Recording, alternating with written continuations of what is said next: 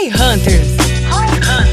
O podcast de marketing e growth da V4 Company. V4 Company. Aqui arroba o Guilherme Lippert, a minha expectativa para esse episódio é, eu fiquei sabendo que o Denner manja aqui mais da marca da Volkswagen, eu quero saber um pouco da fundação e como que ela surgiu também um pouco. Vamos e além de aprender o vamos, resto Vamos ver se você sabe que é o fundador da Volkswagen. É, vamos ver. Aqui arroba Denner Lippert, a minha expectativa para este episódio é desconstruir a marca da V4 e ver se teve uma estratégia por trás ou se foi tudo na aleatoriedade. Acho que não. Aqui arroba João Pedro e meu objetivo aqui nesse podcast é convencer o Denner de que brand é importante sim e não é bullshit Ih, já, já entregou meu ponto de vista. Você sabia que muitas empresas consideram o branding uma besteira que só grandes empresas podem se dar ao luxo de investir? Mas será que isso é realmente verdade? Neste Roy Hunters podcast, vamos explorar esta questão e debater se o branding é ou não é bullshit. Será que construir uma marca forte é mais importante do que simplesmente vender mais? E falando em construir marca, você já ouviu falar sobre o rebranding do Twitter? Agora, o que antes era Twitter é EX. Você não pode perder essa discussão sobre branding, que vai fazer você repensar a importância de investir na construção de uma marca forte para sua empresa. Então, não perca este Roy Hunters e descubra se o branding é realmente uma besteira ou uma estratégia essencial para o sucesso empresarial.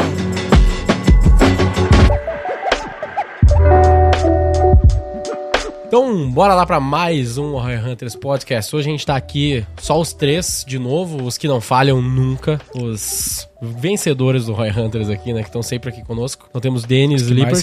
dedicam O Denis, fomos Denis. e o Joãozinho, meu, meu irmão. Cara, se eu fui gravar um Primocast com o Barreto do iFood, ele ficou me chamando de Denis o podcast inteiro, velho. Não, Denis, Denis eu não entendo quem te chama de Denis. Tipo é, assim. Tem um cara nunca ouviu o Denis, né? O cara, como é que é o nome desse cara aqui mesmo? É Denis, né? Porra, é, mas enfim. É que Entendo, quando tu não ouviu... Eu esqueço o nome das pessoas pra caralho. Também. Não, eu esqueço também, mas entre esquecer e errar são duas coisas diferentes, entendeu? Pô, mas velho, o cara não tem a cara de Fernando aqui, velho. ah, não. Não, ele tem cara de João. Mas enfim, hoje a gente vai falar de branding. O Denner tem um. Ele vai puxar um pouco o barco aqui agora e a gente vai comentar e falar por que ele tá errado. Branding.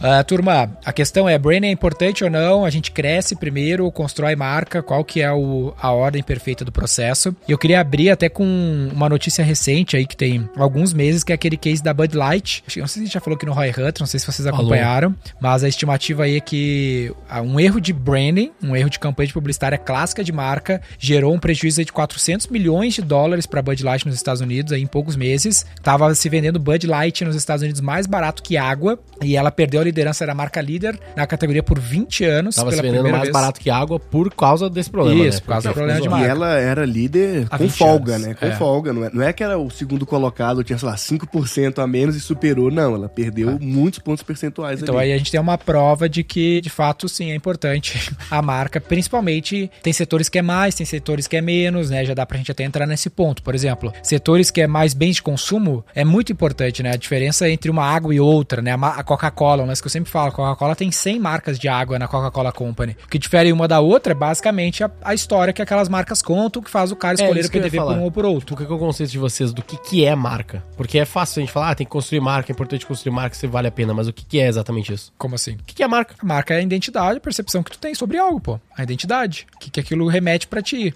Que no caso da Bud Light tinha um, um público que tinha uma determinada. Tinha uma identidade, uma percepção identidade. De, sobre o que aquilo representava filosoficamente. Uhum. É, é, como os seus clientes e o público em geral enxergam você. Uhum. Boa. Só pra gente setar o conceito aqui. E em alguns setores isso faz, é mais importante, em outros talvez menos. Uhum. Por exemplo, a Gerdau é importante pra Gerdau Branding? Eu acho que menos do que pra Bud Light, entendeu? Entre um prego e outro, foda-se, eu quero que prega, Sim. né? O que tá bom, barato é muito commodity, muito difícil. De todas as marcas de Quase, commodities, lá, né? Arroz, é, a commodity, né? Eu Carne, arroz, pá. tipo, eu não lembro qual arroz que eu compro. Ah, eu tá compro o tio João, por exemplo.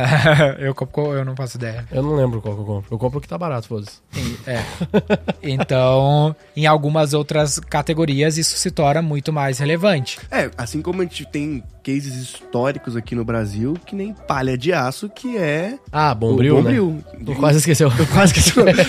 não, mas é muito louco, porque ele criou o segmento, né? Praticamente. Pra, é que ele vira sinônimo, né? Que é que nem cotonete. É. Exatamente. Cotonete que é, não é uma marca flexíveis, também, né? né? É, são aços flexíveis. Cotonete não é uma coisa, é uma marca. Sem né? band-aid, a mesma coisa. Bons exemplos. Eu acho que o que me faz ter muito preconceito com o Branding é que tem algumas pontos mal entendidos sobre o tópico, como o fato dele não drivar crescimento. Esse foi um dos lances que me afastou de Branding, que eu acho que é muito marqueteiro, por sua incompetência de traquear as coisas, eu brinco que o cara bota na culpa do Branding, sabe? Ah, não deu certo essa estratégia, que não é que não deu certo, que é, isso que é Branding, é pra bonito, é só pra institucional, não é pra drivar, não é pra necessariamente ativar growth, ativar revenue. Eu acho que isso é um erro, na, é, na verdade é sim. É que eu acho que o, o grande problema do branding atualmente é que é uma pauta que foi cooptada por publicitários que estavam drivados por prêmios por premiações e não pela marca em si, né? Porque a gente começou a ver uma onda muito grande de campanhas que foram feitas, gastaram milhões, que o único objetivo daquela campanha era ser premiado em Cannes. Exato. Né? E não necessariamente trazer um resultado pra marca, que era basicamente marqueteiro fazendo marketing para outros marqueteiros aplaudir e achar ele foda. É isso aí. E, e não que o brand não funciona, né? Mas é porque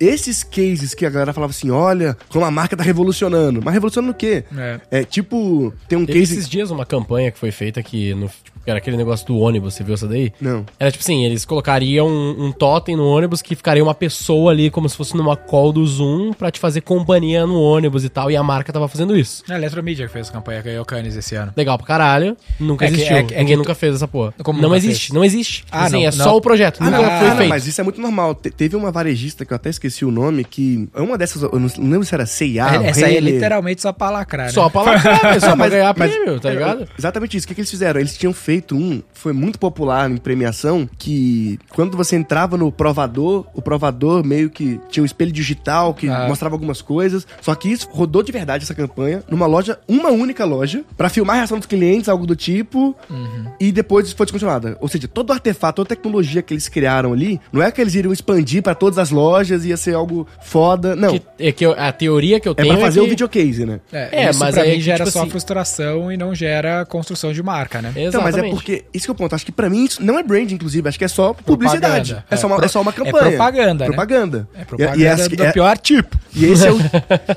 e essa é a confusão que as pessoas criam, que elas acreditam que fazer branding é fazer esses Propaganda. filmes publicitários com algum conceito ou liderar. É porque tem alguns cases desses filmes que realmente revolucionaram. Tipo Dove. Dove realmente revolucionou. Porque se a gente pegar ali, há uns Coca-Cola. 10 anos atrás, a Dove entrou muito naquele território de aceite o seu corpo, sabe? De que ela fazia aqueles comentários, colocava a mulher, entrevistava ela e contava essas histórias no comercial. Isso realmente funcionou e ela previu, com muitos anos de antecedência, que as pessoas iriam começar a se aceitar, ia ter esse comportamento dos consumidores, tipo assim, aceite quem você é, do seu corpo, body positive, esse tipo de coisa. Isso foi um, um grande acerto, mas é uma exceção, eu diria assim. Acho que o, o branding do dia a dia não é isso. Não é eu fazer um filme super impactante que as pessoas vão lembrar por anos. Eu não acho que isso seja replicável, né? Eu acho que assim, ó, o- a grande prova real de que branding funciona é propaganda política, porque propaganda política é sobre branding, é sobre tu exatamente o conceito que a gente começou a definição, é sobre tu plantar uma ideia filosófica na cabeça de alguém, Construir uma uma promessa, narrativa. construir uma narrativa de uma promessa filosófica a maior parte do tempo que ninguém vai cumprir e faz o cara. Fernando Miranda ele fala que as eleições presidenciais são as Olimpíadas da propaganda, né? Porque no fim das contas é uma grande guerra de, de construção de narrativa. E ali nada pode ser desperdiçado. A propaganda que não vai fazer o cara agir não vale de nada numa corrida eleitoral. Já nas empresas, como muitos marqueteiros não tinham a prova real, que seria a eleição, a empresa ia vender, independente da propaganda ser boa ou não, porque o produto era funcional, a gente acabou criando esses cineastas frustrados, que são os publicitários, que, que na real queriam fazer cinema, para ganhar um festival de cinema, que é Cannes, usa o dinheiro das empresas para fazer grandes comerciais que não constroem marca. Então acho que é isso que a gente precisa tirar de lado e trazer para as coisas que vão construir uma narrativa que vai fazer, no fim das contas, na jornada de ali de awareness, consideração, aquisição, retenção, monetização e evangelização depois do cliente. Se a gente fosse colocar toda essa jornadinha aí, fazer ela funcionar para drivar o crescimento do negócio. No fim das contas, o branding está presente em todas as etapas. A gente fala muito aqui desse core do growth, que é adquirir, reter e monetizar. Só que antes disso eu tenho o awareness, que é a pessoa saber que eu existo, tem ela me considerar para ir adquirir, reter, monetizar, e o final da jornada é fazer com que ela seja um evangelizador, que ela fale da marca para mais pessoas. E em todos os momentos dessa jornada estamos construindo marca. Tu até antes aqui em off tu falou, ah, eu acho que a V4 investe em branding mesmo sem querer, porque na real a gente investe em todos os pontos de contato. Sim. Então eu vejo que assim, ah, o que o Nubank tem uma grande marca, todo mundo concorda, mas eu não acho que é porque o comercial é pica. Eu nunca vi nenhum comercial. Mas a experiência do app é top, o cartão mas, que chega na tua casa é top. pra mim é isso. É isso, é o ponto. É não, é todos e, os touch points que tu tem com o cliente. a comunicação deles é o que conecta, né? Que é, hoje em dia menos, porque hoje em dia tem muito banco digital e tal, eles foram meio pioneiros ali, mas o fato de, pô, tu não precisar ir numa agência, é tudo digital, tudo rápido no app, é top, é mas eu, eu, que, que, descomplicado. Eu acho que é isso, isso ainda tá dentro da publicidade. Eu digo assim, o app ser roxo, ser um app a usabilidade ser, e todos os pontos que tu vai ter contato com o cliente, Sim. o meu assessor da V4 usar a camisa e não a camiseta ou um colete, isso constrói marca. Total. Porque o cara vai ficar batendo o olho no meu cara com uma camisa. Isso tá construindo uma narrativa na cabeça dele. E se eu pudesse Entendeu? definir branding em uma palavra, eu diria que é congruência. Uhum. Né? Que todas essas marcas que são impactantes, elas conseguiram crescer porque elas foram congruentes. Você sabia o que esperar dela e ela te entregava isso em todos os pontos. O Nubank é isso. Coeso então, demais. É, quando você vê o app e toda a comunicação dele, desde o e-mail que ele te envia, é num tom mais despojado, e aí você abre o chat do suporte e ele, o cara que tá falando com você também é assim, isso é branding. É diferente. Imagina se você abrisse o chat do Nubank e o cara falasse igual um telemarketing. Vou estar transferindo você. Ele, é. não, ele não fala assim. Isso é, é branding, porque ele. Você espera que o Nubank seja jovem, que o Nubank seja descolado e que ele seja informal. E ele te entrega toda a comunicação dele desse jeito. Em todos os pontos de contato. Esse é o ponto importante, um exemplo, que é, uma, é, é congruente, entendeu? Essa é uma highlight aqui, que é marca não é uma ação isolada. A construção de marca não é uma ação isolada, não é fazer propaganda. É tudo que todos os pontos que vão, pro, vão ser publicidade e propaganda é isso, né? Tornar a mensagem pública e propagar. Então a propaganda é uma etapa, mas a marca se constrói em todos os pontos públicos, que tu vai tornar a marca pública, que ela vai ter contato com o cliente. Mas aí não só públicos. É por isso que eu falo, na minha visão, é impossível, impossível uma marca, uma empresa crescer sem branding. Porque para mim o branding, ele começa dentro de casa. A não eu... ser que tu venda petróleo, arroz. Ah, não, sim. É, com certeza. Mas ainda assim, acho que ainda tem branding. Eu vou uhum. explicar o porquê. Branding, para mim, ele é o princípio básico de construção de cultura. Uhum. Então, antes de você vender a ideia para fora, né, para vender para os consumidores, você precisa vender para dentro. Então, até, por exemplo, a Ambev tem um super branding.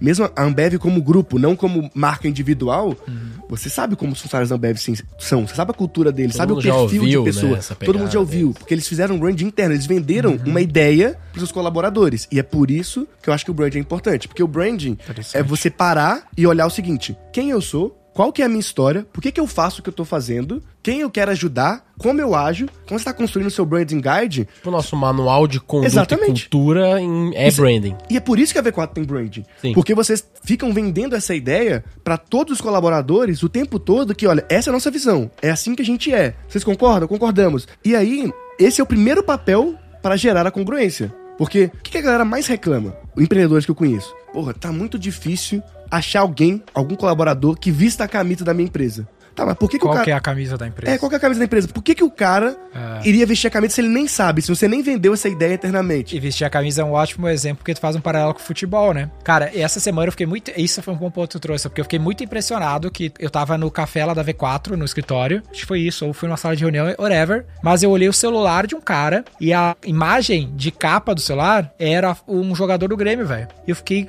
o que que tem na cabeça do cara para ele botar a foto de outro cara no protetor de tela do celular dele, velho. Olha, olha o poder dessa mensagem na cabeça do cara, a camisa. Uhum. Exato. O que que aquilo significa pro cara a ponto dele colocar de protetor de tela um outro cara no celular dele que ele não conhece, tá ligado? Olha que loucura. E não só isso, né? Por exemplo, o que, que a V4 faz quando contrata alguém? O onboarding. Uhum. O onboarding é quando você tá vendendo a sua cultura, você tá vendendo o seu brand. Então, uma vez que a pessoa entende como a empresa é, o que que ela acredita, e não só isso, o que que ela não é, é muito importante, né? Pô, o que que a V4 nunca faria, como a V4 vestir nunca azul. age. Nunca vai vestir azul. Então, mas, mas isso, é, isso, é, um ponto de brand. Todo, é, to, todo mundo da V4 sabe disso. E é meme, é meme é dentro meme. da empresa. Entre as pessoas, se alguém tá de azul em algum momento, os caras já se zoam e tal. E aí você vê como a galera que tá fazendo onboarding se veste, como as pessoas se vestem, então naturalmente, você não precisa nem falar, vista assim. As pessoas já vão, pô, aqui eu entendi que as pessoas se vestem assim. Aqui eu entendi que as pessoas se portam assim.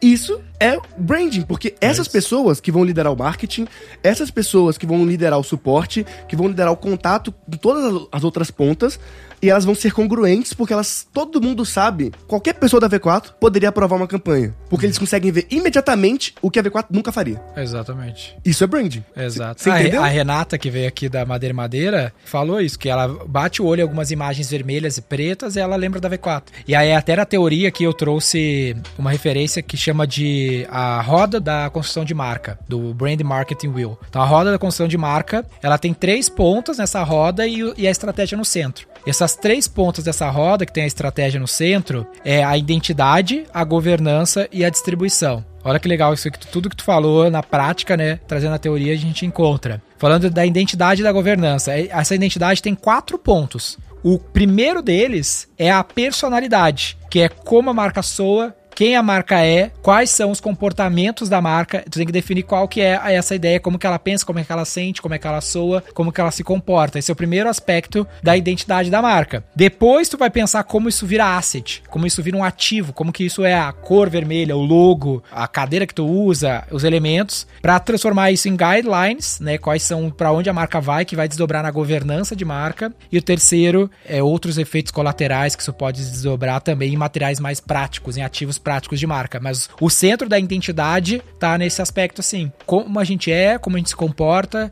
e por que, que a gente soa assim. E a gente definiu, por exemplo, o vermelho, a brincadeira do vermelho, ah, não é à toa, né? É porque a gente acredita que o cliente prefere algo mais hardcore, mais agressivo, mais quente. Você tá falando de branding, pô. Eu tô, tô definindo aqui exatamente isso, pô. É porque eu sempre fugi do branding como uma atividade isolada de De propaganda. propaganda, entendeu? sim, eu, eu também não, não acredito nisso. Por isso que eu falei que não tem como uma empresa crescer sem branding, porque se a V4 não tivesse isso, todo mundo com uma visão única, que é cada um tem suas ideias, mas todos nós concordamos que concordamos com essas premissas básicas aqui. Sim. Então todo mundo tem algo que concorda. E aí nisso a empresa consegue crescer e delegar. Porque se não tivesse isso, e cada um tivesse a sua própria visão da empresa, cada área ia ser muito diferente, nunca se conectaria. Por isso que um dos três pilares aqui é identidade, distribuição e governança. Que é como é que tu controla essa codificação da marca, pra ela ser consistente. Porque se ela não for consistente, tu não constrói algo memorável na cabeça das pessoas, né? Exatamente. E isso você vai vendo também o, o resultado disso no decorrer dos anos, né? Hoje, por exemplo, todo mundo tem a visão da V4 que a V4 é muito agressiva. Todo mundo tem essa visão. E, como eu falei, tem lado positivo e lado negativo. As pessoas que querem algo mais soft falam assim, pô, os caras são muito agressivos, melhor, melhor não. É. Mas, mas o cara que fala assim, pô, eu quero crescer. Que bom que eles são agressivos. Eu quero alguém agressivo. Eu quero justamente alguém que pega a rédea e, e vai até o final. E escolher abdicar, né? Porque sempre é o core da estratégia, que eu vou chegar lá, mas é tu escolher pra quem tu quer falar. E sempre tu vai ter que escolher com quem tu não quer falar, que foi o erro da Bud Light. Aí vou voltar no case Exatamente. prático. Porque a Bud Light, pra quem não tá ligado, é uma marca muito redneck nos Estados Unidos, né? Aquela marca que tu vê no filme americano do cara tomando quente a cerveja, sei lá, na Dodge Ram dele. E aí elas fizeram uma... começaram a fazer Soltando fumaça pra caralho do carro, É. porque foda-se o meio ambiente. Tipo Aí eles isso. fizeram um monte de campanha com pautas LGBTQ+, transgênero e tudo mais, botaram uma modelo trans numa campanha. Aí gerou uma onda de boicote que gerou aqueles 400 milhões de prejuízo. Essa mesma ação, numa campanha da Avon, da, Da Dove, Dove. talvez fizesse sentido com a ela, ela identidade. faz, ela faz no Cinemark, é uma campanha Isso. similar. Faz, faz sentido com a personalidade, que é a essência da identidade. Mas com a personalidade, que é a essência da identidade da Bud Light, não, não, não conectou com a estratégia do público.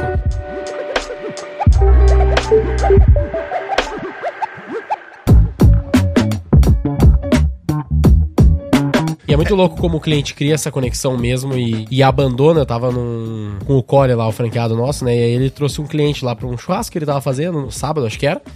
E aí o cliente foi falar comigo, né? Que ele é ouvinte do Roy Hunters, deve estar ouvindo aí agora. E ele falou: Cara, eu sou de família aqui que tem uma empresa no Acre, uma empresa grande, muito grande no Acre, atacadista e tal. E hoje eu tenho o meu negócio. Quando eu tava fazendo o meu negócio, eu vi os anúncios da V4, achei do caralho, me conectei. Só que eu tava criando o meu negócio, então eu nem, nem tentei ser cliente da V4. Só que eu salvei o anúncio, salvei a landing page de vocês nos favoritos e ficou no meu computador, salvo nos favoritos, primeiro favorito, três anos. Até eu contratar vocês. E aí Porque depois eu voltei, desejo pra criou ele. desejo, conectou pra caralho assim com a marca, com o jeito da gente falar, consumir os nossos conteúdos, consome o Roy Hunters. Três anos Legal. depois ele foi lá e contratou a gente. Ó, então a gente tem esses elementos de identidade, governança e a distribuição, que a distribuição é mais óbvia. Então tudo que a gente faz de. Aí entra propaganda, que é pegar essa identidade, essa governança estabelecida e distribuir. Então todos os pontos de contato na marca, nos eventos, a gente vai comunicar. Essas são as três pontas dessa roda, né? Imagina uma roda com três aros, sacou? Tá ligado? É aro que fala? É, Não. Tipo, assim? Como é que é o nome desse treco aqui que tem na roda? É aro, porra. Não, aro é o aro.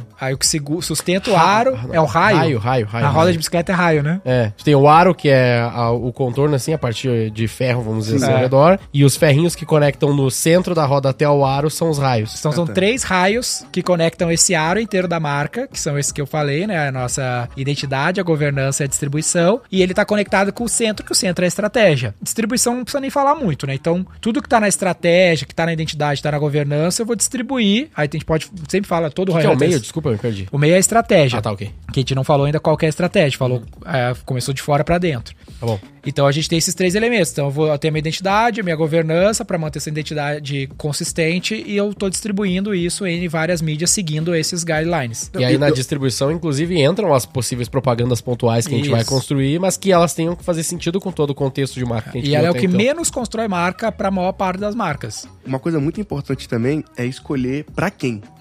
Que esse foi um grande erro que a Bud Light cometeu. Porque, que aí tá no centro da estratégia. porque, eu ela, porque ela tinha um público antes que ela escolheu por décadas de propaganda, e aí ela quis mudar drasticamente o pra quem, e aí o público anterior, que dominava o consumo da marca, falou assim, pô, isso aqui não é pra mim. Foi exatamente o que eu falei com o João Branco. Ele tava contando o case do McDonald's, que acho que 2018 em diante eles começaram a ver que eles estavam perdendo muito o público jovem e que as comunicações que eles estavam fazendo era uma comunicação que, não que ela era ruim, não era esse problema, ela conectava com o público antigo, mas não conectava com o jovem. E aí eles foram fazendo, eu não vou contar toda a história aqui, né? Enfim, eles foram fazendo N mudanças sutis na comunicação pra ir engajando mais o jovem. E é uma pergunta que eu fiz pra ele foi, pô, falei pra ele assim, né? Eu sei que pode ser uma pergunta burra, mas por que que tu não fez uma comunicação mais agressiva? De tipo assim, pô, a gente tá aqui, olha só como o McDonald's é, tem umas comunicação zoada e agora a gente é jovem. Ele falou, cara, eu podia fazer isso, mas eu não queria queimar uma ponte com o meu público antigo. Até porque a galera família é o principal público do McDonald's, né? Mas eles queriam somar o público novo sem queimar a ponte com o público antigo. Então eles foram fazendo de uma forma mais E sutil. o McDonald's é o exemplo perfeito de como marca importa, porque o produto é ruim pra caramba.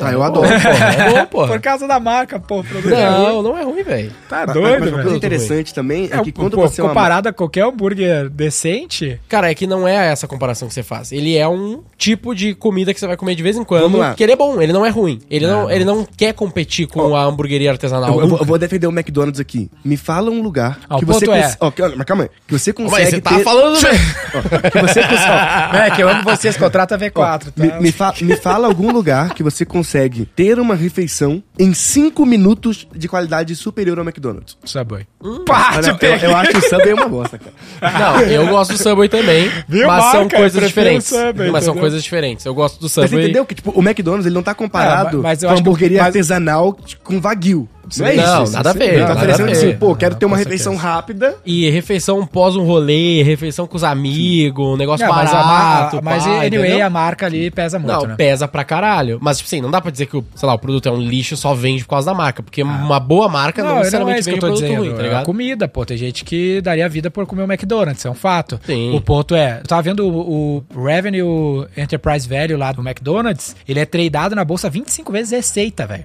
Então, tipo assim, não, poucas empresas têm tanto valuation quanto o McDonald's. Mas, com certeza, ele não é o melhor produto. Mas tem um dos melhores market caps, são melhores resultados. Tá, aí eu concordo. Aí, e aí, beleza. todo mundo associa isso à marca. Sim, Esse é o ponto. Aí beleza, aí Mas aí o sentido. ponto é, a gente tem esses três raios que compõem a nossa roda da marca e no centro tem a estratégia. Aí a gente falou um pouco aqui, eu vou trazer um pouco pra teoria e a gente encontra na teoria o que a gente falou na prática. O core da estratégia está dividido em duas partes, tem seis elementos no core da estratégia que estão divididos em dois grandes blocos, que são a estratégia da empresa e a nossa estratégia competitiva com o mercado. Qual a estratégia interna da empresa, que aí vai entrar o clássico missão, visão e o propósito de marca da empresa interno, o que a gente quer. Que é muito importante. Que tem que estar alinhado com a estratégia competitiva para o mercado. E aí no mercado eu tenho que pensar em para quem eu vou falar, qual que é a minha promessa e qual que é o meu posicionamento. São seis elementos. Qual é a minha missão, minha visão e meu um propósito. outro, assim. é, são o centro dessa rodinha. Então, a minha visão, a minha missão, a minha promessa, que são minha estratégia da companhia, companhia. e as outras três é a promessa, a minha audiência e o meu posicionamento, que são a parte da minha estratégia competitiva com o mercado. E aí, se a gente for pegar esses paralelos da própria V4, a gente encontra, por exemplo, ali no ponto da audiência, a gente queria muito no começo da V4 falar com os empreendedores. A gente falava, cara, tem empreendedores, querem crescer os negócios, esse é o cara, nossa promessa é acelerar os negócios deles.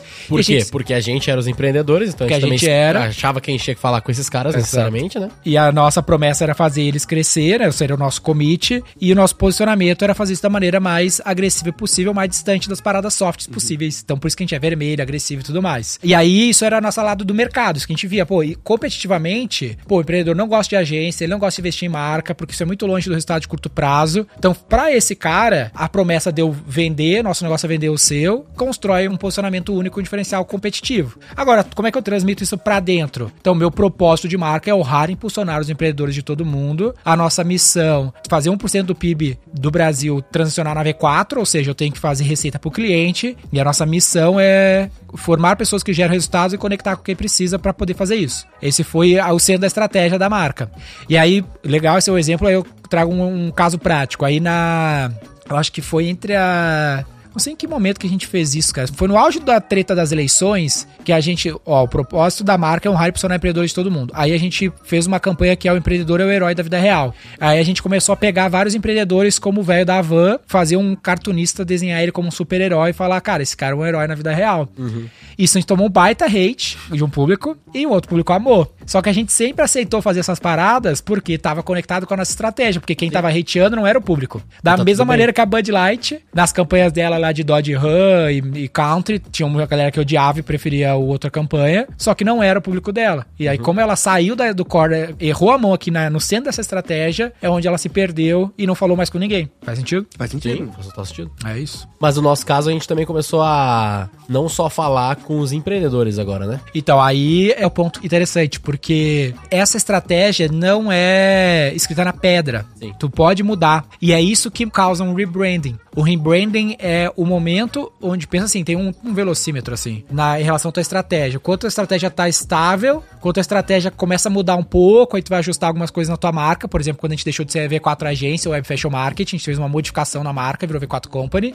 E tem marcas como a Accenture, que não se chamava Accenture, né? A Accenture, eu não lembro como é era o nome, ela mudou em 2006, quando ela teve um escândalo de corrupção. Ah, é verdade. E ela teve que mudar de nome, né, pra virar Accenture. No caso deles foi o caso mais dramático, então teve que mudar, porque o core da marca era, meu, a gente é uma marca confiável, tinha uma auditoria, o mundo tem que confiar na gente pra confiar nos nossos indicadores. Os caras fraudaram balanços, então perdeu a- o core. E aí os caras tiveram que mudar de marca pra seguir no mercado, e aí é o que a gente conhece hoje. Às vezes, pode ser uma mudança tão grande na estratégia que muda a marca, ou pode ser um ajuste fino. No nosso caso, a gente ampliou um pouco o público. A gente começou a considerar que o empreendedor não é só quem cria uma empresa, mas é todo o cara que atinge grandes destaques no capitalismo. O grande, todo profissional sênior, todo C-level, todo grande CMO, ele é um empreendedor, porque pro cara chegar nesse nível, ele precisa empreender dentro do E negócio. tem o conceito do intraempreendedor também, É que isso, não é deixa isso. de... Mas não E é a gente não isso. conversava com esse cara, a gente excluía esse cara, virava inimigo desse cara. Mas não é só isso. O que aconteceu também foi uma ampliação de portfólio de produto. Isso, isso. E porque antes vocês estavam concentrando em um TAM específico, Total Addressable Market, né? Um mercado específico. Você estava focando muito no empreendedor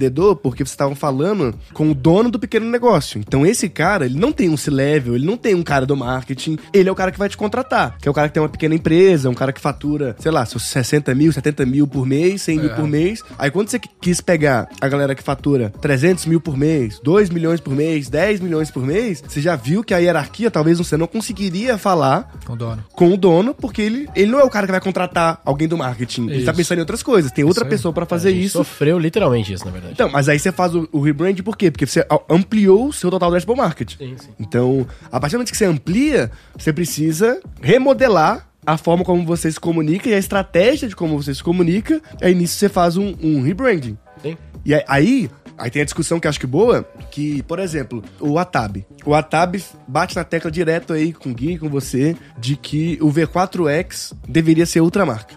Eu concordo. Outra empresa, tu quer dizer, né? É Ele outro é nome. outra marca, ele só não é outra empresa hoje. É outro nome, né? Não levar o nome V4, tipo, Ah, se- sim, sim, sim, sim. porque é muito distante do outro, você entendeu? É, é tipo assim, é Só tipo... pra dar um é contexto tipo aqui pra galera, V4X é uma submarca da V4, ah, que a gente tem a V4X, que significa V4 Exclusive Experts, que é a nossa frente que atende grandes contas. Aí o João tá falando que ao invés de criar uma submarca, que é a V4X ou alguma coisa do gênero, tem outros cases no mercado, a gente deveria fazer que nem a Ambev. Itaú que era que tem, é um, é um, Não, uma o Itaú Personalité nossa, é o né? que a gente fez. Sim, sim, Tá? sim. Em vez de Exato. criar uma outra marca, nem Corona e Skol são da mesma empresa. É a- rico XP. É rico e XP. ah, É isso que o João acha que a gente deveria fazer ao invés de fazer o Itaú E o Personalité. argumento deles é tipo assim, é como se o nosso caso fosse um Nubank Private. Que Então, é... personalité. Não, não, é que o nosso caso, o que eles estão falando Ah, que é tá. errado é como se fosse um Nubank Private, porque o cara que é private, Itaú, É, ele não personalité, ele não a marca quer o Nubank. Nubank. Isso então, eu mesmo acho se que, o Nubank eu acho fizesse que não é o Nubank Private. Eu acho que o nosso caso é Itaú, por isso que a gente não fez isso. Eu acho que, porque assim, pra mim só faz sentido ter outra marca quando o teu público, o público de uma marca se sente ofendido com a identidade da outra marca. Por exemplo, quem substituiu a Bud Light nos Estados Unidos, quando teve esse problema, foi outra marca da Ambev, entendeu? O público migrou pra uma outra marca que também é da Ambev. Não nos Estados Unidos, nos Estados Unidos ela é operada independente, mas no mundo todo ela é da Ambev. Ou seja, a Ambev é o exemplo perfeito. Por que, que a Ambev tem muita marca? Porque o público de uma marca, literal, se sente ofendido com a comunicação da outra. Então ela precisa ter duas marcas. Sim. Mas não é só isso. É que tem um ponto também que pode gerar confusão. Uhum. Então imagina que você tá fazendo o marketing do V4X. Uhum. Você entende o quanto é confuso para os atuais clientes da V4 entender que aquilo ali é outra coisa? Ou então, Eu não o, acho. o não. cliente que é é o da meu V4... caso do Itaú Personalité, pô. Porque o canal. Por que, que faz sentido? Porque o canal de comunicação do V4X nem é o mesmo. A estratégia central é a mesma. Cara, eu ainda quero honrar e posicionar os empreendedores do- de todo mundo. Eu expandi um pouco o meu conceito de empreendedor. Pra mim, empreendedor é todo mundo que alcança o topo do capitalismo, só que começa um negócio. Hardcore. Meu propósito é vender o teu negócio, fazer tu crescer na carreira, ganhar, eh, tu crescer o negócio. Isso pra ti vai ser bom. Nosso posicionamento é fazer isso de maneira agressiva. Vamos ter 1% do PIB passando na mão da V4, formando pessoas que formam resultado, lá, lá, lá. Então segue a mesma parada. Só que eu criei uma linha de serviço pra atender quem tá em outro nível. Mas a nossa ideia é o quê? Que todo mundo. Esse é aqui é o ponto que eu te pego. Ó. A minha ideia é que todo mundo do V4 vá pro V4X. A ideia da Corona não é que o cara consuma Skol, entendeu? Ele nunca vai consumir Skol. Skol é o inimigo, mesmo que seja do mesmo dono. Não, eu entendo, essa. mas aí você tá... A ideia do Itaú é que todo mundo seja personalité um dia, entendeu? Inclusive é uma escadinha, né, que você Não, eu pode. sei, nada. mas, mas o fato de criar outra marca também é tentar proteger. Mas não é o propósito do outra. V4X. Aí foi concorrentes nossos fizeram esse movimento e arregaram. Mas aí, aí eu considero a WPP, né? A WPP compra todos os seus concorrentes pra conseguir blindar o mercado. Todas as grandes marcas de agência de publicidade no Brasil, as 10 maiores agências de publicidade no Brasil, só tem uma que não é de um grande grupo, que é a Artpan. O resto tudo é de grandes grupos de comunicação que fizeram esse modelo de consolidação. A UI acho que é independente também, né? Agência UI. Ah, não sei. Acho que ela é. Mas ela não é um grupo, ela só tem uma, uma agência. Ah, Mas é que aí vai o caminho de holding versus novos produtos. É que tem o lance da marca monolítica, que é o que a gente fez, né? Que é uma marca monolítica, ou seja, uma marca só, só criando esses subprodutos. O problema de criar uma marca monolítica, como é o nosso caso, é que tu pode diluir a marca, né? Sim. Como tu começa a criar várias variações, começa a virar, botar água no café e a parada perder a identidade. Esse é o grande perigo, né? E é um dos pontos que eu levo, que é um bom debate, que é a dificuldade que você tem de inovar na comunicação. Não inovar, né? Mas ter uma comunicação muito diferente na outra marca, porque você tá preso a um guide de comunicação. Sabe aonde eu acho que a gente criou outra marca e faz sentido? Olha só que interessante. O cientista do marketing é o Roy Hunters. Porque ele não conversa diretamente com o mesmo público, ele pega diretamente o profissional. Quem quer crescer na carreira, ser profissional de marketing. Então, por isso que a gente criou uma outra marca, que é o cientista do marketing, é o Roy Hunters. Que eles têm Nem fala, comunicações nunca fala de independentes. V4, né? Então eles têm comunicações independentes porque o core dessa estratégia aqui é outra. No caso do V4 é menos. Mas enfim, é uma discussão. O foda de brand é que nunca tem a resposta certa, né? Não, nunca tenho, é. Tu vai ter que apostar numa parada.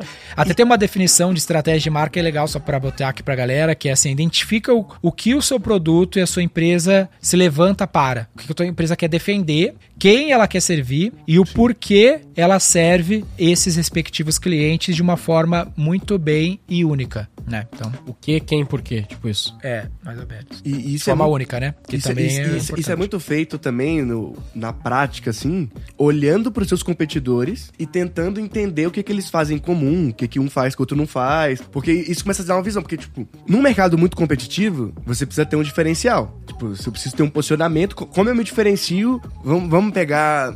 Tô dando muito exemplo da V4, mas agências, né? Tem centenas de agências pelo Brasil, tem agências de bairro, na cidade. To- Toda cidade que você mora tem, no mínimo, umas 10 agências. E qual que foi o, o diferencial da V4? Ela foi a única agência que escalou growth. É. Não, então isso aqui, o diferencial A gente criou o conceito de assessoria também, né? Porque é outro lance da nossa marca, de não se chamar agência, né? Bater conta às agências. Não, total, mas, mas você entende que você pegou um gap do mercado ali? Sim, Porque o que, que a agência pequena faz normalmente? Tudo. Uhum. Tipo, os caras de interior, principalmente, eles compram até no na Globo pra você. Sim, eles compraram sim. em revista a porra toda. É. Aí vocês já se posicionaram como? Não, a gente só faz growth. Agora tá até ampliando um pouco pra poder, sei lá, fazer conteúdo, tipo de coisa, mas por 5, 6 anos foi só isso. Não, a gente só faz isso. A gente Que é o faz posicionamento, que é um dos itens da estratégia de competitiva de mercado. Exatamente. E esse foi o diferencial. Só que as pessoas acham muito que o diferencial, isso é uma coisa que eu gosto muito de falar, é que pra mim é uma grande confusão que as pessoas fazem, que é achar que ter diferencial e ter brand, assim, é ser diferente. É. E não tem nada a ver. Tipo, você não precisa ser diferente. E diferencial não, não é o quanto você é diferente. Diferencial é um atributo positivo percebido pelas pessoas. Porque, porque imagina o seguinte, a pessoa pode falar assim, ah, meu diferencial como marqueteiro é, sei lá, que eu me formei em Harvard. Foda-se. Ninguém assim, liga. ninguém se importa com isso. Mas pra, pra você pode ser um diferencial. Mas se as pessoas não te enxergam assim, Pra sua mãe é um diferencial, ela vai gostar mais de, tu- de ti do que o seu irmão. Exato, então, o diferencial é, é como as pessoas te chamam quando você não tá. Só que em comum, né? Tipo assim, como as pessoas te apresentam pra alguém pelo que ela entendeu que você é. Né? Tipo assim, qual a conclusão que as pessoas chegam quando te conhecem? Nos happy hour a galera chega, vai me apresentar pros outros e fala, ó, esse aqui é o Guilherme, o rei do marketing lá, o cara que é o, os caras do marketing lá. Vai, vai com ele que vai dar bom. Entendeu? É- é- esse é o Tem essa percepção. Que, que é o que a galera marca. Aí no caso da V4 foi o growth, no sentido assim, cara, é, é a agência, digamos assim, que é como a galera entende, que é difícil. É a agência que tá focada em te gerar vendas. Aham. É, eles não tá fazendo, tipo, o post bonito do Instagram. Não é essa parada. Não é ter o melhor site, mais bonito. É assim, você quer vender? Esses caras vão te ajudar a vender. É isso aí. Então, mas isso é construído, entendeu? É, por isso que esse item da estratégia competitiva anda com esses três elementos juntos, que é primeiro quem tu serve, que é o- exatamente o que tu falou, pra aí tu pensar qual que é a promessa e qual que é o teu posicionamento. Mas se tu não tiver quem tu serve pra te pensar como tu vai te posicionar para ele, para qual promessa, fica, fica vago, né? Fica só o posicionamento sozinho. No sem- total. Mas é por isso que eu falo que marcas, elas são construídas, né? As, as pessoas escolhem ser assim. É. Tipo, não acontece do nada. Tipo assim, ah, tava fazendo, tô, tô fazendo aleatoriamente. Aí, do nada, todo mundo me vê assim. Tipo, conversando com você muito, eu vejo que você tomou a decisão de, por muitos anos, não ampliar o leque de produto. Tipo, porque beleza, eu quero ter excelência nisso. Tipo, eu, eu sei que eu poderia vender conteúdo no Instagram, vender post, eu sei que poderia ajudar o cara a fazer várias outras coisas, mas eu escolhi não fazer essas coisas pra eu escalar isso aqui, que eu sou bom, que eu vou ser reconhecido como isso. Se o cara quiser um social media, ele contrata um social media, não importa, eu não vou entregar. Que é- isso é congruência, entendeu? É você saber Sabe qual que é a tua promessa? qual que é a sua promessa e focar nela, porque é muito fácil. Tu que é te quem, perder. que é quem não tem brand é isso. O cara, o prestador de serviço que ele, é, que ele não constrói marca, ele tenta fazer o que ele quiser. Tipo assim, você quer me dar dinheiro pra fazer isso? Ah, eu faço também. É, eu faço também.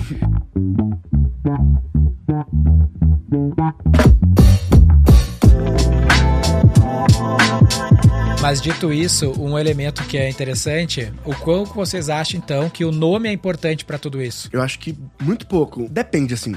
Um nome curto é mais fácil de ser lembrado. Tem esses fatores, né? Tipo assim, o fator de o que, que é mais fácil de ser lembrado. Mas eu diria que a sua marca mesmo. Eu não- acho que Berkshire Hathaway é um nome ruim. Berkshire Hathaway. é um péssimo nome, né? Pô. É, mas, mas, mas ela não precisa de você, né? Não, tô de marca. ela não precisa que você procure ela ou, ou entre lá. Eu diria que o nome ele é reforçado ao longo dos anos. Que aí, é- aí a gente não tá falando tanto de brand, a gente tá falando mais de marca, né? De reconhecimento da marca. É. Que é um elemento do- de todo esse papo do branding lá, na identidade, né? Não, sim, mas esse é o output, né? O Por isso branding que é o ele, é o- input. ele tá lá no fim do- dos raios do aro, né? Que é a identidade, os assets da marca. Eu gosto desse tópico só porque, pra mim, o melhor case é a criação da marca da XP, pô. Que eu, não- tá ligado nessa Que é história? XPTO, né? É, que eles tipo falam assim, pô, vamos botar o nome aleatório aí, XPTO, dos caras, não, vamos XP que é mais curtinho. Aí depois eles criaram um significado de expert, pra dar algum sentido pra aquele nome isolado. Que loucura. A Apple é o perfeito exemplo também, né? Que não significa nada e pegou. Significa, pô. Nada. Maçã. Não, mas, Não, mas não tem nenhuma história do, do Tem, nome da tem Apple? história. Tem? os caras- normalmente as histórias que a galera cria história depois, tem né? a ver com a maçã, do Éden. Do Newton, sei, né, do também. Newton também, cai as ideias, cai na Ah, isso aí cabeça. tem muito cara de consultoria de branding, né? É. Tipo, ah, já que vocês deram esse nome, que merda que a gente vai inventar com essa porra aqui mas agora? Ah, a- fala da maçã A história não oficial era que o Steve Jobs Jobs, que ele gostava muito de uns psicodélicos, né? E aí ele tava. E ele era vegano, né? É, acho que era, e, e ele era super drogadão, assim, ele, ele fez aquelas viagens pra Índia. pra Índia, tipo, pra usar cogumelo, esse tipo de coisa. E aí ele tava, sei lá, viu uma maçã e gostou, tá na brisa, e aí ele colocou É. o nome da empresa. Essa é a história Eu acho que. Pra essa o história melhor- parece ser a ah. mais que faz mais sentido. A melhor história é a história do BTG, que tem vários significados. Né? Teórica, oficialmente é Bank Trading Group, mas Back tem, to the game. Back to tem the o game. Back to the Game, que é a ideia de que o Davis voltou pro banco lá e chamava Pactual, aí virou BTG Pactual, uma parada assim, e aí o BTG seria de Back to the Game, que seria eles voltando pra fazer o negócio. Tem o Better Than Goldman, né, que é o Goldman Sachs, e, mas ninguém, ninguém confirma aí, oficialmente. Qual que é o oficial? Bank Trading Group. Chato. Mas a verdade é que, assim, o nome, à medida que você tá ficando grande, ele vira irrelevante, né? Tipo, porque Cara, as pessoas. nome é igual um desenho, velho. Não- É é abstrato. O que, a história que tá em volta que significa algo. É, tipo Nike. É pra tu lembrar da história, velho. Sabe qual é o melhor exemplo disso? É coração. Sabe o desenho de um coração? Não tem nada a ver com coração. Mas tu lembra de um coração e tem um significado pela uma história que foi contada pra ti em volta daquele símbolo. Uma marca é um símbolo. Na prática, ele não significa nada. O nome, né? O nome não significa nada. A É, né, história o em volta coração que é- significa. o coração, o desenho do coração parece, na verdade, dois corações juntos, no máximo. É, não, mas aí tu tá indo tô, tô- tô longe, indo né? além, né? Mas é. Uma estrela. Eu não sei nem se essa foi. Eu não sei a história da criação do coração, por exemplo, do logo, do símbolo, tá ligado? Mas vai ver isso. É. Mas enfim, realmente, é, é mais pra, tu, pra te remeter aquilo, né? É uma memória. Mas pra quem... É, mas lá. os nomes ficam icônicos à medida que o seu awareness aumenta. É isso que eu tô querendo dizer, entendeu? Tipo, Ah, não, É, isso sim. À medida que você vai abrindo mais lojas, as pessoas vão te vendo mais, aí o nome começa a ser algo comum e cotidiano. Ao mesmo tempo que tem nomes que surgem a partir de uma criação objetiva, como o Roy Hunters. O Roy Hunters, ele foi, pô, é é um V4. podcast pra que a gente fale. É porque do- tem, né, os, os no- Carroy, o- o- V4 também. É que tem os nomes, é. Cara, agora voou o nome, mas existe isso, né? Os nomes é- não é sólido, mas é tipo, os nomes que representam alguma coisa, os nomes. que são ab- Intencionais, não intencionais. Os sei lá. nomes que são abstratos, que é tipo. Carrefour. Google e tal. É, Carrefour não sei o que significa. Tem palavras que são inventadas, né? Tem as palavras do mundo real. Eu esqueci agora disso, mas isso é uma, uma pauta de branding, de naming especificamente. Mas, é, Que não tem nenhum certo também, de novo. mas à medida que você vai tendo mais contato, quanto mais contato que você tem, menos estranho o nome fica, né? Eu lembro que quando surgiu o Google, Tinha outro nome, né? O Google. O Google não chamava Google no começo. Só que eu não e, lembro outro nome. e ele chama Google, Ó, o melhor exemplo agora é o Twitter virando X, né, pô? e- mas, isso, mas isso aí eu acho uma cagada. Isso eu acho uma cagada também. Mas, por exemplo, é, o Google. jogar fora é uma puta marca, né? Convenhamos. Vou jogar muito fora. Mas o Google Eles chama estimaram Google. lá quantos bilhões ele jogou fora, né, da marca. É, uma deve ser estimativa. mais de 10 bilhões de dólares, provavelmente. Mas só- só uma curiosidade meio bosta, assim, o Google chama Google porque Google, na matemática, é algo um número muito grande. E aí, por isso que tem o Google, é antes, né, o logo Vários ossos. era vários Os ali, ó, no 1, 2, 3, 4, 5, 6, sabe? Tipo, na paginação ali É, embaixo. Ah, sim. Ainda é assim, não é? Ou Não, acho que agora, agora é paginação infinita, né? Você só dá scroll e ele meio que vai indo. Não sei. É.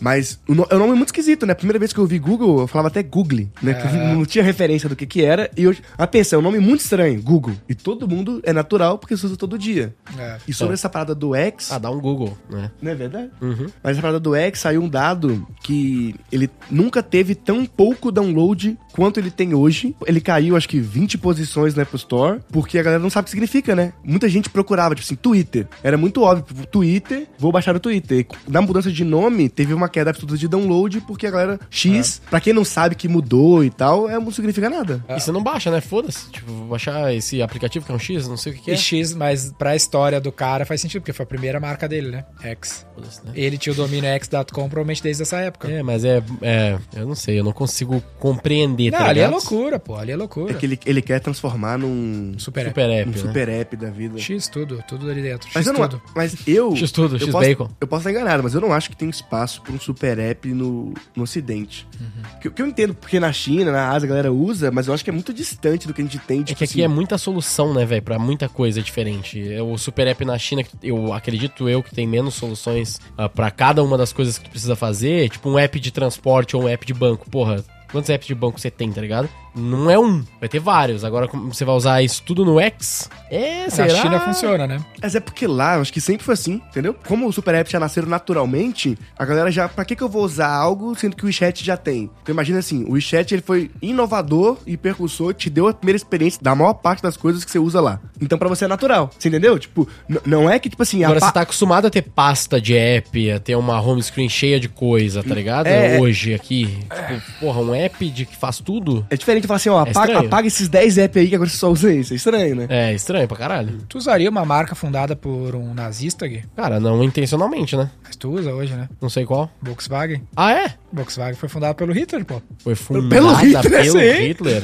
Volkswagen foi uma marca Não, mas pelo criada... próprio Hitler? Pelo- Tá aqui, ó, Adolf Hitler, em 28 de, de maio de 1937. Tá certo mesmo? O governo da Alemanha, sob o controle de Adolf Hitler, o Partido Socialista era nazista, lá, lá, lá, uh, forms a new state-owned automobile company they know, the Clarkson, Volkswagen, Danksten, Volkswagen. Ele criou o Fusca, pô. O Fusca foi criado no governo na, quando o Hitler tava no poder. Caralho, que loucura. carro. Muito feio. Eu muito sabia horrível. dessa? Cara, se- será, que Não tem lá, sabia, será que tem lá na Pô, esse é o Wikipédia da clássico, os Volkswagen Founder Segunda? Guerra. Por eu isso nem ele- sabia, velho. Sim, o Fusca A- foi lançado a, na, a durante o Volkswagen. Company foi originada durante o Third Reich, que é o governo do Hitler, numa tentativa de criar um carro barato para as pessoas da Alemanha e usava, Esse é, o, esse é o melhor e exemplo usava que não força de trabalho forçada. Esse é o melhor exemplo que não importa a merda que tu faça, dá pra salvar a marca, né, velho? Dá pra salvar a marca, hein? Puta continua. que pariu, velho. E o Hugo. Boss, tá ligado? O Hugo Boss, a história do Hugo Boss? Essa eu não sei também. O Hugo Boss era quem fazia o, o uniforme nazista. Ah, mas menos horrível do que ser É. fundado pelo cara, tá ligado? É, mas ele era um nazista. E também, usar. E é, pô. ele fez Justo, todo o é, uniforme. é. Qualquer pode ser. empresa que você usa que é não sei, alemã, talvez ele foi forçado. a fazer. Possível. É, Porsche e, e- também. e é muito antiga. É. pra- possivelmente.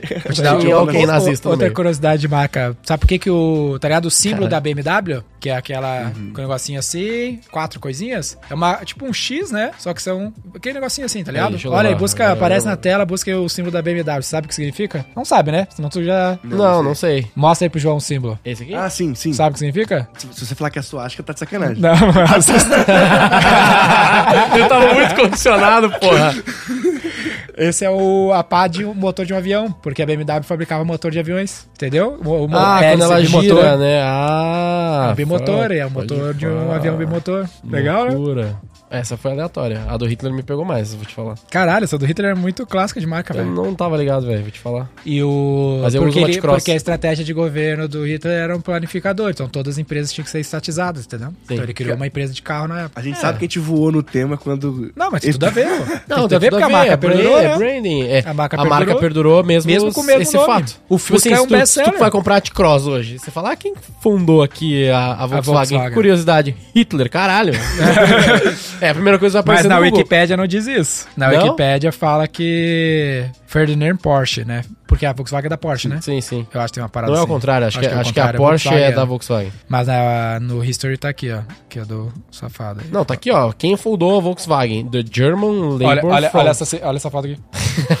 Caralho. É a criação do Fusca, foi o primeiro lançamento. ó. Nossa, que loucura, velho. Loucura? Você total, que tem um né? Fusca Olha, olha essa essa aqui, Gui. Toda vez que tu entrar no teu, teu da minha T-Cross, vai agora, disso. vou lembrar dessa cena, que horror. E o, mas eu puxei esse ponto porque, pra galera que quer se aprofundar mais, tem um livro que eu gosto bastante, me, me influenciou muito, se chama A Lógica do Consumo. Achei que é o livro do Hitler, tá ligado? Não, é o, é o livro A Lógica do Consumo que conta a história do. Que conta, é uma pesquisa neurocientífica que conta vários elementos presentes em grandes marcas e uma delas é símbolos. Né? Símbolos é algo presente em grandes marcas, então o próprio Nike é o grande exemplo. E também tem outra referência que é o Primal Branding. Já ouviram falar desse livro aí? Esse eu já ouvi falar, não, não li, mas já ouvi falar. É, que também fala sobre ter uma, são sete itens do Primal Brand, que é ter uma história, então né, a gente falou bastante sobre isso, sobre a narrativa, ter suas crenças, definir ícones, criar rituais, ter um tom de voz, encontrar haters e ser líder. Caralho, São sete elementos. haters, é Primal. Encontrar haters é né, o inimigo comum, Sim, total. que a gente usou bastante também ao longo desses anos na É construção se da não marca. incomoda ninguém, já deve estar perdendo alguma coisa, né? Já deve, tá, já deve ter um espaço aí pra ser mais agressivo também, né? É legal. É isso aí, Boa, turma. fechamos. Vamos longe nesse assunto aí. Boa. Pior que deu, deu pano pra manga, né? Não achei que ia dar uma hora de episódio, deu uma hora de episódio. É, Brain dá pra Ah. falar infinitamente, né?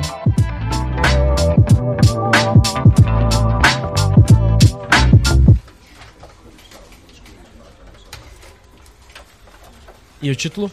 Ah, Branding.